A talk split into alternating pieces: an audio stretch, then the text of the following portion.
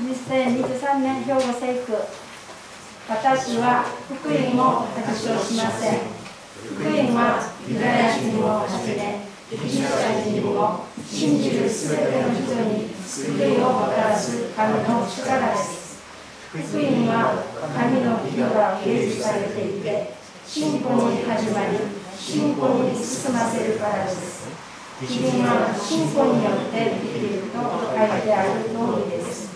ローマのへの手紙1章16節から17節アメそれではお体の差し支えのない方はお立ちにいただきまして賛美歌217番を賛美いただきます。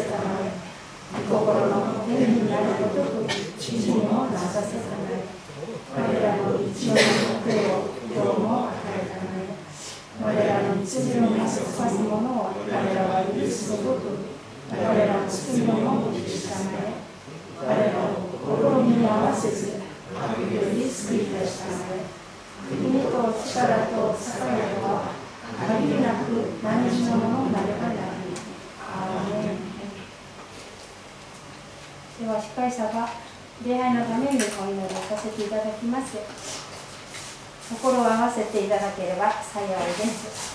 お祈りいたします。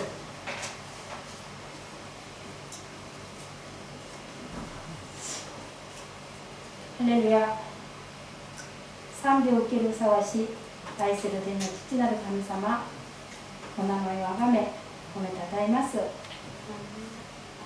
過ぎた1週間も守ってくださり共にしてくださって3月の最後の礼拝を愛する兄弟姉妹と共に捧げるように導いてくださり心から感謝いたします。私たちの罪のため一人子イエス・キリストをその罪を送ってくださった神様の大きな恵みを心から感謝いたします。十字架に書かれたイエス様の苦しみの受難を覚えながら心一つになって神様に礼拝を捧げいたします。神様一週間も犯した過ちのすべての罪の重みをお許しください。悔い改めます。神様お報いたします。どうぞ神様弱い私たちを十字架の血潮で清め取り除いてくださいますようによろしくお願いいたします。神様この時間主を礼拝する私たちが心を尽くして神様に栄光と喜びと感謝が満ち溢れる礼拝になりますようにどうぞ助け導いてください。神様に主観的な礼拝ではなく本当に集中して主を仰ぎ見ることができますように助け導いてください。愛する天の父なる神様これから神様の御言葉を伝えてくださる野町牧先生を神様の力強い御手で支えてくださり豊かに用いてくださいますように助け導いてください。御言葉を聞く私たち一人一人の心の扉を大きく開いてくださり今日も生きている神様の御言葉を通して神様のことがよく分かりますように私たちの信仰が新たに成長しますように助けについてください。愛する天の父なる神様このところに聖霊様が臨在してくださり神様の恵みと栄光が満ち溢れる礼拝に届く生きる礼拝になりますように助けてください。神様にお会いでき新しい力を得る時間になりますように助けについてください。礼拝の終わりまで一切のものから守ってくださいますように。感謝しすべての栄光と賛美を主に捧げながら愛する私たちの主イエス・キリストのお名前によってお祈りいたします。ね、続いてもう一曲賛美いたしましょう。賛美歌294番です。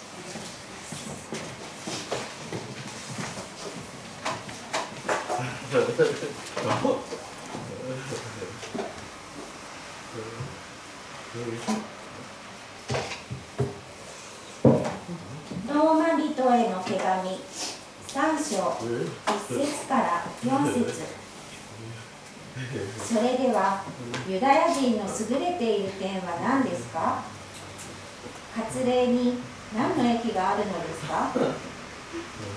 あらゆる点から見てそれは大いにあります。第一に彼らは神の言葉を委ねられました。ではどうですか？彼らのうちに不真実な者がいたならその不真実は神の真実を無にするのでしょうか？決してそんなことはありません。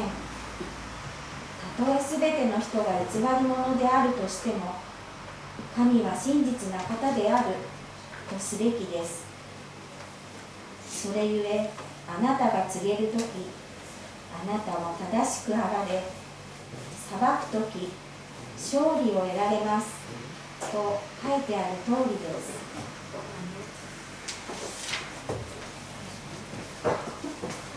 皆さんおはようございます3月もあっという間に最後の日曜日になりましたが本当に桜がこの辺りでもほぼ満開になっております。残念ながら少し寒い天気の悪い日がありますけれども主が確実に春を備えてくださることを感謝いたします。短く祈ります。天にいます私たちの父なる神様私たちを通してあなたのお名前が聖なるものとされますように。私たちの心の中にイエス様あなたを中心とした神の国がまず来ますように。私たちのそれぞれの人生という旅路においてあなたの御心が100%その通りになりますように。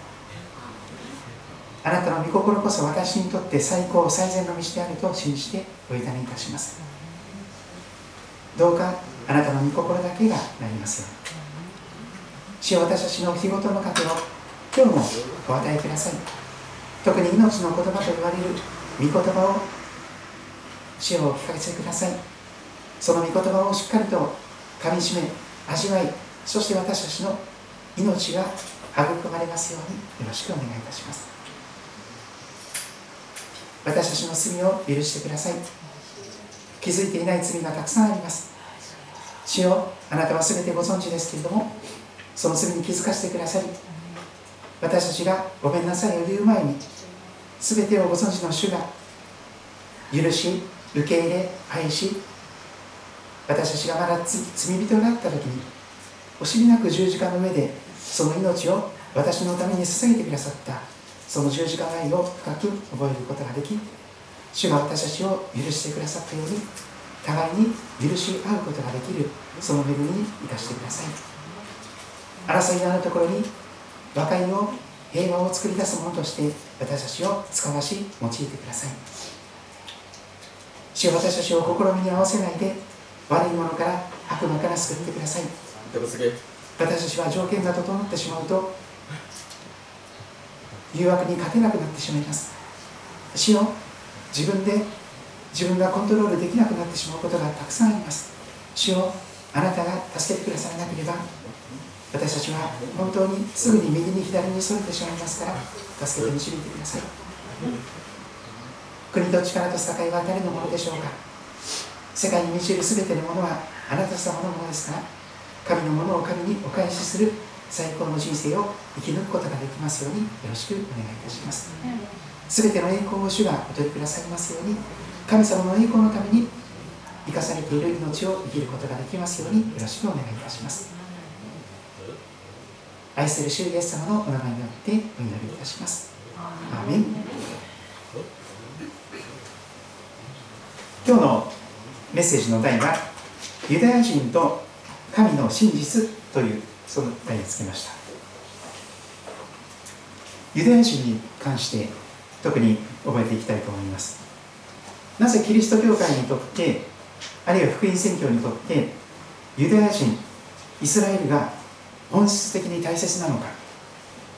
なぜキリスト教会がイスラエルの祝福と祈りを祈る守りを祈る必要があるのか。そのことを今日一緒に覚えていけたらと思っております。今日から3章に入ります。いよいよ3章です。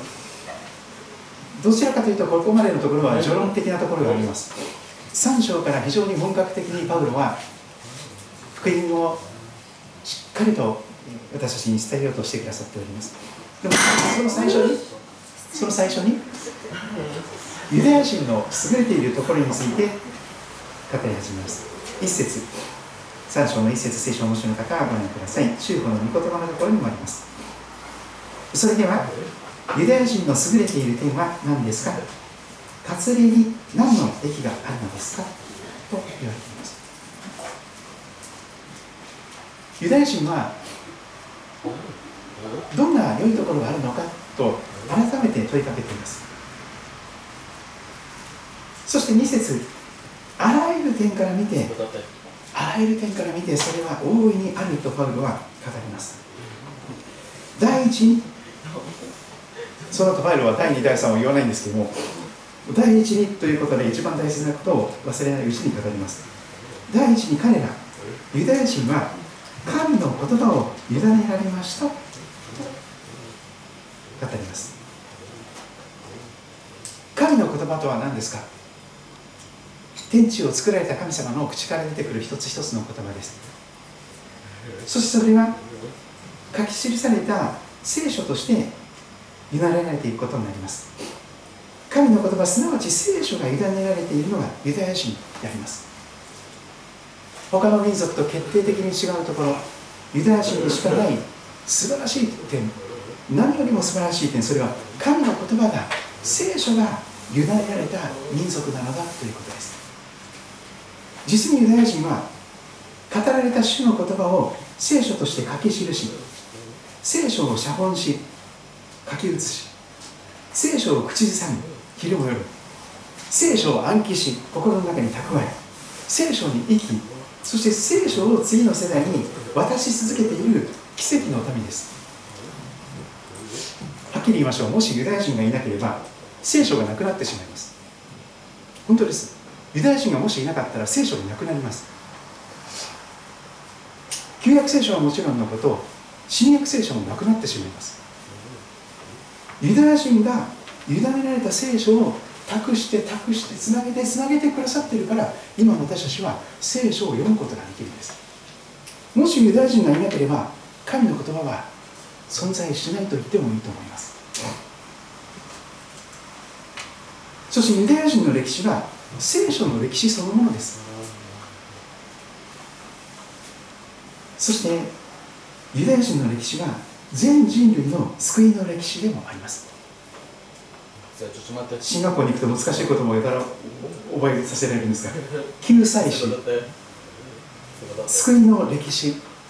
それがユダヤ人の歴史であります。全人類の救いの歴史がユダヤ人の歴史でありますそしてユダヤ人は聖書を生きている奇跡の民であります。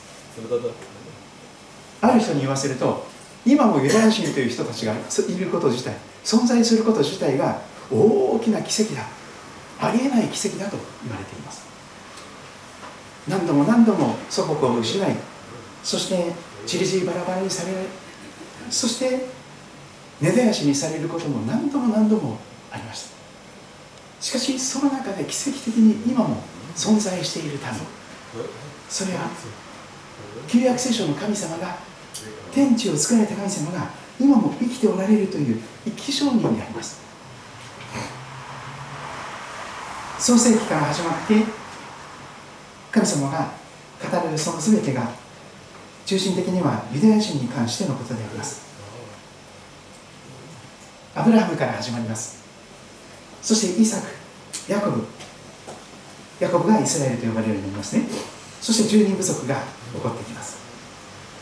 彼らはまず創世紀の後半から出エジプトにかけて一つ目の大きな災難に民全体として国民全体として試練にあります。エジプトで430年間も奴隷にされたのであります。エジプトで430年も奴隷として使い捨てにされた。しかし主なる神によって時が来ると解放され救われてエジプト脱出がもたらされています。それはユダヤ人の歴史そのものです。主なる神によって解放され救われたユダヤ人。そこのその彼らが救われた後にあの10回を授かります。実に10回は救われた者に対して語られているその言葉であります。実は宗法の後ろのところに死と信条主の祈りの後にあのしつこく10回を書いておりますけども その一番最初の序文と言われるところが一番大切なことです。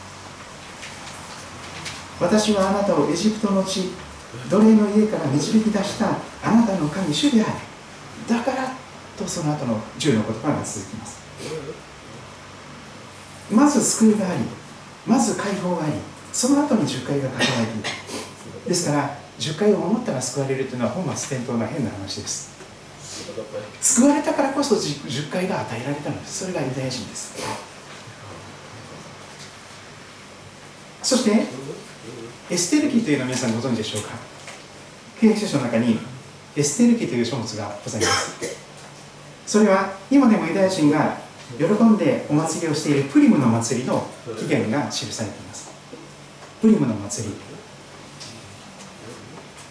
旧約時代に起こったユダヤ人、ネダヤ人の危機であります。エステルという王妃が命を懸けて王様に取り入ってそして自分の同胞たちを救っていく。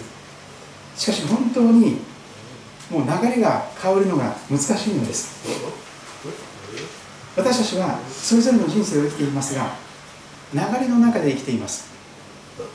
あの WBC あの野球の世界一を競うあれもありましたね。皆さんもご覧になったでしょう。流れを変えるということが大事です。流れが変わらないと押されてしまうんです。圧倒的に流されて次から次へと点が取られて負けていくんです。しかし流れが変わることが難しいんです。今日本のキリスト教会もすごく流れが否定的な方にすごく強く動いていると思います。ものすごい強い形で閉塞感にとらわれてどうせ祈っても無駄じゃないかどうせ何やってもダメじゃないか何十年福音宣教しても無駄じゃないかというその強い流れがあります。ぜひ私はエステル記を覚えたいんです。エステル記それは呼ぶ記の一つ手前のところにあります。聖書をお持ちの方は少し開いてみていただけたらと思いますけれども10章までしかありませんから読む気になるとすぐ読みます。旧約時代にあったホロコースト。旧約時代にあったユダヤ人ユダヤ人の危機であります。クセルクセスの時代。インドからクシュまでインドからエチオピアまで治めていたクセルクセスの王様がいました。そしてその王様の王妃さんとしてエステルという人物が選ばれていくことになります。エステルは実はユダヤ人でした。モルデカイさんという人に育てられた素晴らしい心も体も中内面も外側も美しい女性としてエステルさんが登場いたします。モルデカイさんという方に本当に育てていただいた素敵な娘さんでありました。しかしそのような中でユダヤ人をよく思わない人たちが企んでいくんです。ユダヤ人を根絶やしにしましょう王様ということを王様の命令としてその全土に送ろうといたします。もう徹底的に非常に悪巧みというか悪知恵が働く中でまさに悪魔的にユダヤ人が完全に根絶やしにされつつ着々とその計画が進んでいっておりました。モルデカイは王様のもとに召されたエステルというその可愛い娘にメッセージを送ります。エステル記4章の13節。非常に有名な言葉です。エステル記4章13節。モルデカイはエステルに返事を送っていた。あなたは全てのユダヤ人から離れて王宮にいるので助かるだろうと考えてはいけない。私は大丈夫だなんて考えちゃいけないよ。とモルデカイは語るんです。そして14節。非常にチャレンジをモルデカイはエステルにチャレンジをします。もしあなたがこのような時に沈黙を守るなら別のところから救い救いと助けがユダヤ人のために起こるだろう。しかしあなたもあなたの父の家も滅びるだろう。あなたがこの王国に来たのはもしかするとこのような時のためかもしれない。あなたの人生そのものがこの時のために備えられたのかもしれない。ユダヤ人の絶滅の危機を救うのはエステルさん。お前しかいないよ。って言われたわけです。そうするとエステルさんはモルデカイに返事を送ります。16節。行ってスサにいるユダヤ人をみんな集めて私のために断食してください。断食してお祈りしてください。本当に真剣に私のために祈ってください3日3晩食べたり飲んだりしないように私も私の辞書たちも同じように断食をいたします。そのようにした上で法令に背くことですが私は王様のところへ参ります。そして大変有名な言葉です。私は死ななければならないのでしたら死にます。一死覚悟で死ぬことを覚悟して使命を果たそうとする王妃様の姿があります。モルデカイが出て行ってエステルが頼んだ通りにみんなにユダヤ人をみんなにお願いして3日3晩食べたり飲んだりせず断食しながら真剣にエステルさんのために祈ってください。そして6節をあ6章をご覧ください。祈っても祈ってもなかなかすぐにはその流れが変わる兆しがないです。見れないです。でも聖書はそういう時こそ諦めないで粘り強くつないでつないで本当に最後まで諦めないで最後の最後まで諦めないで祈り続けろと語るんです。その時にやがて分水嶺が訪れるんです。エステル記の分水嶺は6章に入っている。一節に出てきます。その祈りの答えはこんな形でその王様に届きました。その王は眠れなかった。寝つきが悪い。寝れない。夜だけど寝れない。そこで記録の書年代意識を持ってきて持ってくるように命じてそれを王様は前でよ読まれていくわけです。その中に入り口を守っていた王の2人の宦官。その人たちが王様を殺そうとしているということをモルデカイが報告したというその内容が書かれているのを見つけたんです。これが祈りの答えです。王様寝れなくてその記録の書を見ていたらユダヤ人のモルデカイさんがすっごい素晴らしい貢献をしてくれてたということに気づくんです。それが祈りの答えです。そこから流れが一気に変わります。そこまではもう祈っても祈っても何も起こらない。祈っても祈っても厳しくてもう本当に根絶やしにされるユダヤ人が全滅する。でもそこで祈りが答えられたとその次はもう流れが大きく変わります。本当にトントン拍子で全てが解決されていくんです。モルデカイが報告したことを見つけた王様は尋ねます。このことで栄誉と昇進とか何かモルデカイさんに与えたかいや何もしておりません。ちょっとそれはまずい。呼んできてっていうことになってですね。早速モルデカイさんが呼ばれてきてそして実はユダヤ人の人たちはとても良い。王様が殺されかけていた時に助けてくれた。命の恩人じゃないのか。ということが発見されてその悪者ユダヤ人を根絶やしにしようとしている人たちは逆にやっつけられてしまうということの中で、えー、全てが丸く収まっていきます。でプリムの日という。9時プルという名にちなんでプリムという呼ばれてそして今でもユダヤ人はこのエステル記に記されていた旧約時代のユダヤ人大虐殺の危機的な救いから神様が祈りに応えて流れを大きく変えてユダヤ人を守って救ってくれたということを忘れないで今もお祝いしている民族であります。今も旧約聖書の聖書を生きているためがユダヤ人なんて言っています。また世界史の歴史を見ますとバビロン捕囚というのは有名なことでしょう。紀元前606年から538年70年間ユダヤ人は強制連行されました。エルサレムが壊滅状態になり城壁も壊され焼け野原になりそして有能な人材が全部強制連行されてバビロニアに捕囚として連れて行かれました。70年も続いたんです。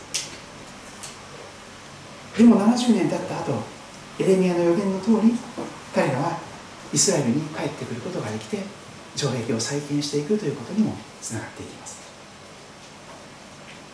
そして神の言葉といえばやはりクリスマスです。神の言葉であるイエス様はユダヤ人としてお生まれくださったんです。ユダヤ人の王としてお生まれになったんです。救いはユダヤ人から来ると聖書は予言しておりましたけどもその通りまさに救い主であるイエス様はユダヤ人からですよ。だからユダヤ人を否定したら聖書全部否定することになっちゃうんですよ。福音も何もくれない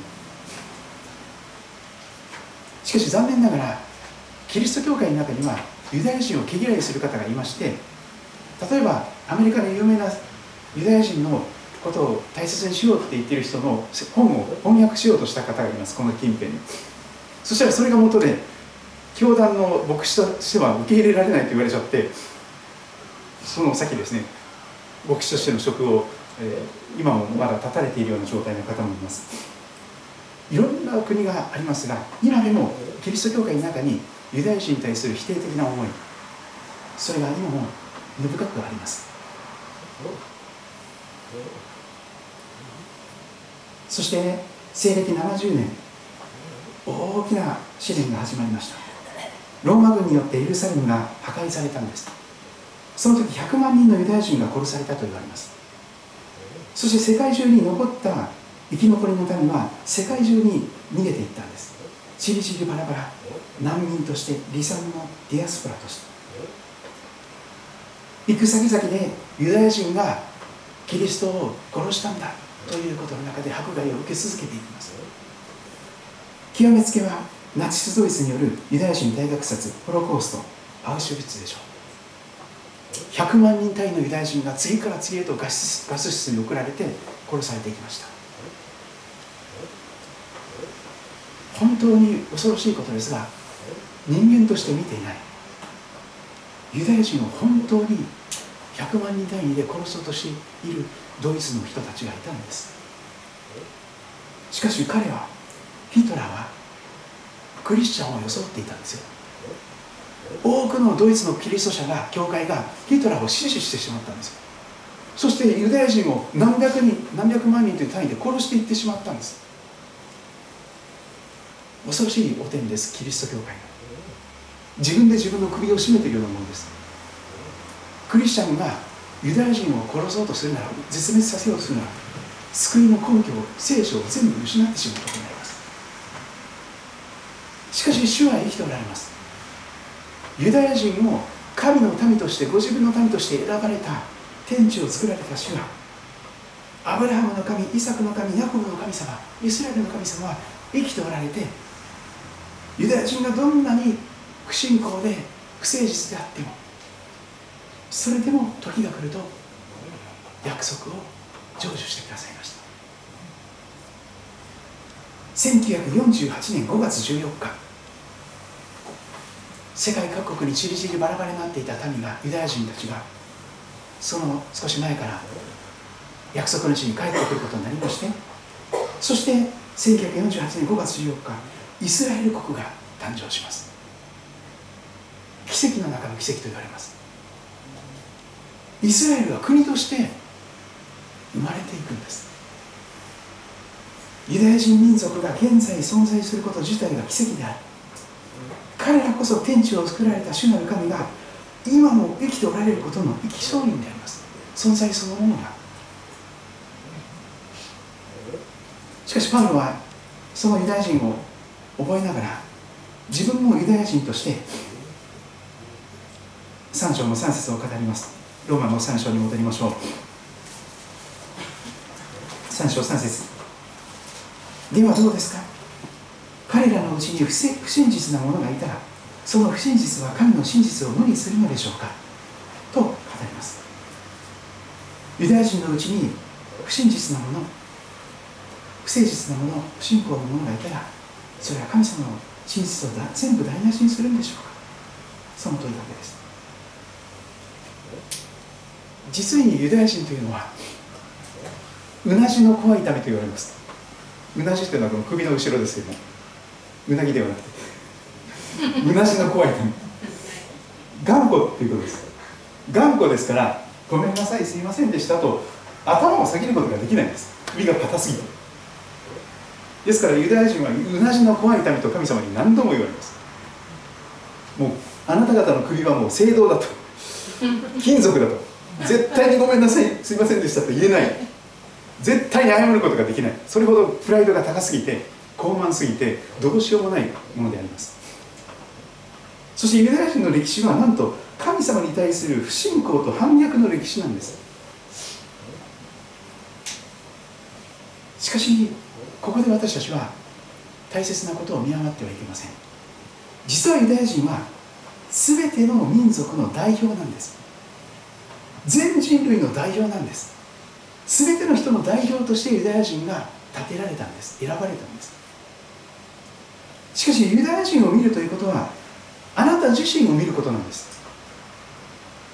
そしてユダヤ人の中に自分の中にもある嫌なものを発見するでしょう。妬みとか醜いものとかおごり高ぶりとか受け入れがたいものを見ると思わず攻撃したくなるんです。迫害したくなるんです。それがユダヤ人が迫害される理由です。自分の中にも同じ問題があるからこそその立てられたユダヤ人が憎くなってしまうんです。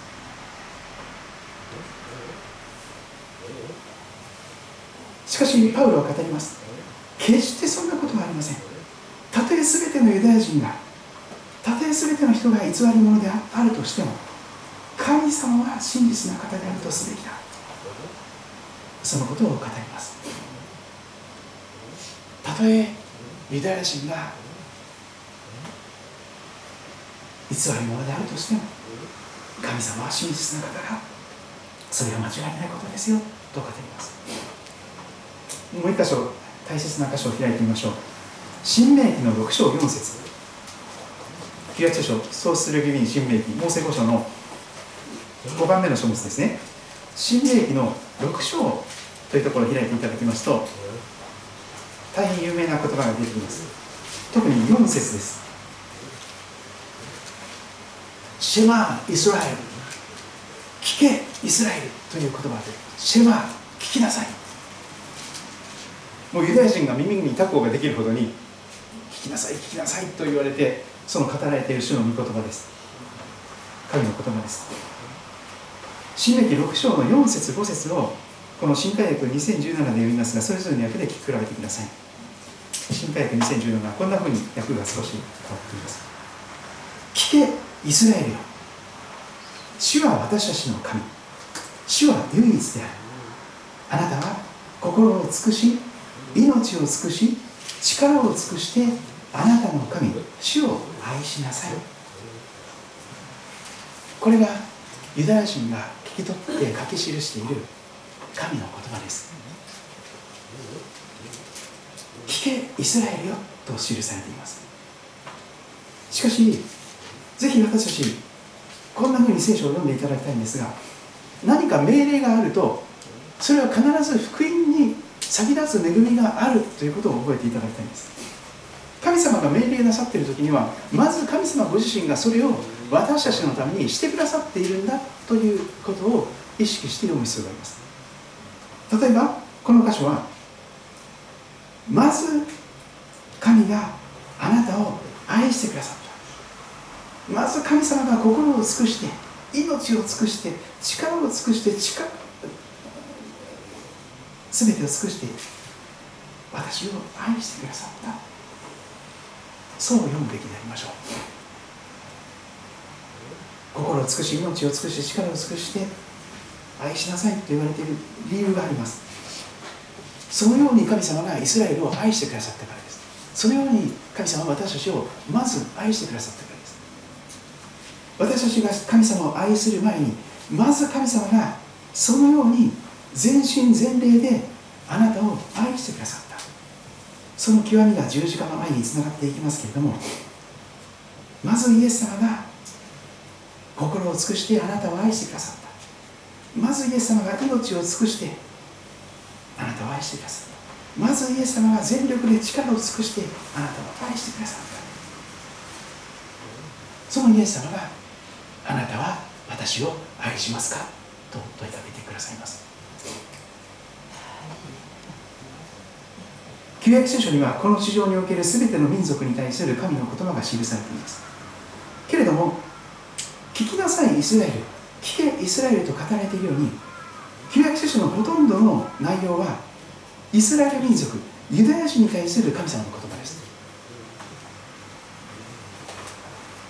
ブリッジス・フォー・ピースというユダヤ人の宣教を支援する団体がありますが神のロードマップという本があります。もしお読みになっていない方はぜひお買い求めになって読まれることをお勧めします。この中には聖書にはイスラエルという言葉が2300回以上使われていると言われています。イスラエル以上に使われている単語は神ご自身の御名神のご自身のお名前以外にありません。イスラエルという言葉が2300回も使われています。もう熱烈なラブコールですよ。イスラエルを神様にどれだけ愛しておるかどんだけ愛してるかもう命かけて全身全霊で心を尽くして思いを尽くして命を尽くして力を尽くして愛されているのがユダヤ人です。イスラエルです。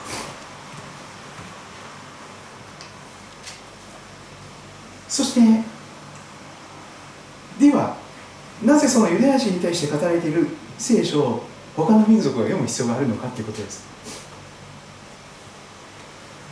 イスラエル民族に語られていることは実は私たちに語られていることだからです。イスラエルという民族は世界中の全ての民族の代表だからです。彼らの姿こそ実に私たちの姿なんですよ。なんか妬みして迫害してひどいねユダヤ人たちって一言のように言ってらっしゃるかもしれません。救い主を殺してとんでもない人たちだったね。違うんですよ。私があなたが同じことをしているんです。ユダヤ人だけがイエス様を十字架につけて殺したわけではありません。全ての人が神を神としない神を神としない自分を神とするどこまでも自分勝手な自己中心な私たち一人一人がイエス様を十字架につけて殺した張本人なんです。実に人間は妬みます。自分よりも引いてた人を妬むんです。羨ましくて仕方がなくなるんです。でその人がいなくなってほしいと願うんです。同じ理由です。自分が神様になりたいから本当の神様いてほしくない。だから神様は死んでくださいって言って殺すんです。自分が神様として自分が一番正しいという歩みを続けたいから。実にイスラエルは私たちの歴史なんです。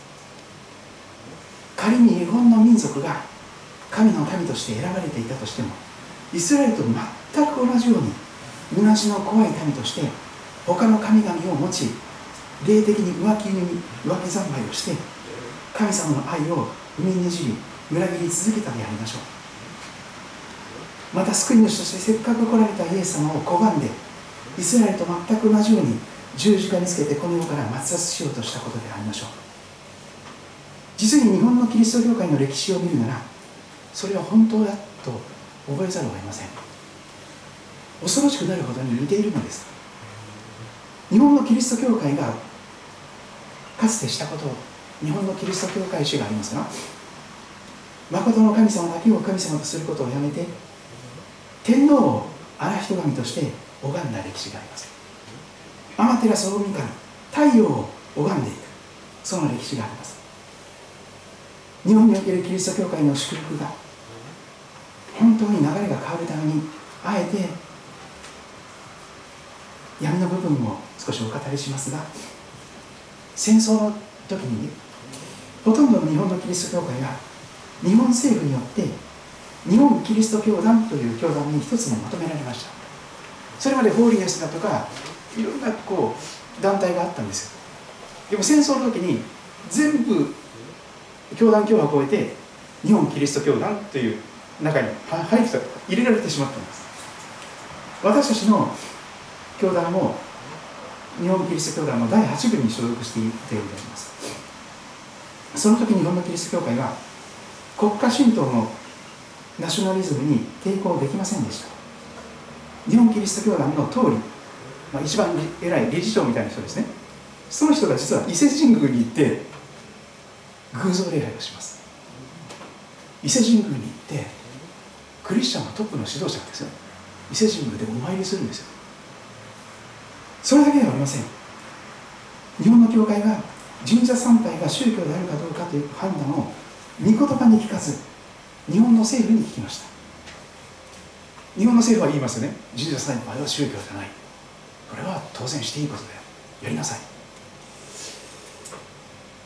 教会教会の礼拝の中でもまず皇居に向かってお辞儀をしその天皇陛下のお写真に向かって礼をしてそして戦争を褒めたたえる賛美歌を歌いなさい。献金で戦闘機を献金しなさい。そんなことが言われていくわけです。さらに日本の指導者たちは韓国にも赴きます。アジアの諸外国に赴きます。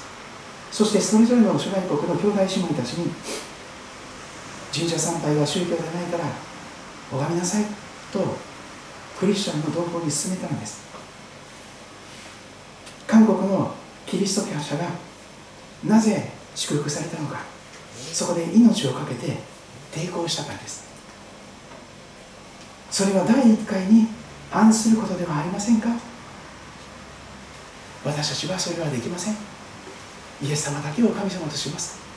天皇を神として拝むことができません。それでひどい迫害にあって殺された牧師もたくさんいます。でも殉教者の流した血が教会の種となったんです。あなたはイエス様のために死ねますか？本物のキリスト者として多くの人の血が流されていってそれが今の韓国のキリスト教会の祝福をもたらしていると思います。今韓国という国は世界で一番宣教師を派遣している多く派遣している国になっています。アメリカとかヨーロッパではありません。韓国です。日本にもたくさんの宣教師や信徒の方々が使わされて教会を何とかして元気にしたい。そのことに励んでくださっているんです。結論を申し上げていきます。ユダヤ人に代表される全ての人は不真実です。不信仰です。どこまでも好き勝手に利用できるだけだけ神様を利用して利用できなくなると捨ててしまうような愚かなものでございます。しかし神様は真実な方なのです。全てのユダヤ人が不真実であったとしても全ての信仰者が不真実であったとしても神様だけは真実な方なのです。最後に旧約聖書エレミア書の31章。3節。この春私たちは24年目の結婚記念日を迎えましたけれども結婚式の時に皆さんにお配りしたしおりのところに書かせていただいた聖書の御言葉がこれです。エレミア書31章の3節。これが神様の真実です。主は遠くから私に現れた。主は遠くからあなたに現れてくださいます。そしてこのような言葉を愛の言葉をかけてくださるのであります。永遠の愛。いついつまでも変わらない愛を持って私はあなたを愛した。それゆえ私はあなたに真実の愛を尽くし続けた。これが聖書の歴史です。そして私たちの信仰生活の歴史そのものでしょう。私たちは不信仰で不誠実で信じることができず神様に期待することもできず静かな諦めの中で不平不満しか言いません。口先だけの賛否や礼拝しかできません。しかし神様はの愛を持って私たちを愛し続けていてくださいます。どんなにイスラエルが神様を裏切っても裏切っても裏切ってもどんなにクリスチャンが神様を裏切っても裏切っても裏切っても神様の方ではその真実の愛を尽くし続けてくださいます。まさに滅死暴行です。神様がイスラエルのためにクリスチャンのためにいつも四六時中滅死暴行してくださってるんです。自分を無にして使えるものの姿を取り汚い私たちの足を洗ってくださり汚い私たちの全部の罪を身代わりに背負って十字架で愛する一人子を見殺しにする。そのようにして神様の真実は貫き続けています。誰でもイエス様が私のどうしようもない罪のためにごめんなさいも言えない最低の人間のそんな私たちのために恩をあだで返すことしかできない。飼い主に噛みつく犬でしかない。そういう私たちがなぜ救われることができるのか。神様が真実な方だからです。永遠の愛を持ってあなたも愛されています。どんなひどい罪を犯しても大丈夫です。どんなに反抗し続けてもそれでも神様の愛は変わらないんです。それが十字架の愛です。だってあなたがまだ罪人だった時に示された愛ですから。全くふさわしくない時に全く値しない時に全く受け入れがたい時に全く許しがたい時に愛する一人子がそのあなたの身代わりに十字架で死んでくださったわけですから。その愛は決して変わることがありません。礼拝に来れなくなっても大丈夫です。献金できなくなっても大丈夫です。奉仕ができなくなっても全然大丈夫です。そんな私たちと主は永遠に生きたいと今も今日も切々と願っておられる方であります。ぜひ私たちも初めの愛に立ち返りたいと思います。イエス様を本当に初恋の相手のように本当にイエス様に首ったけになって四六時中イエス様のことばかりを考える。四六時中教会のこと聖書のことばかりを考える。そんなふうにさせていただきたいなと思います。実に信仰は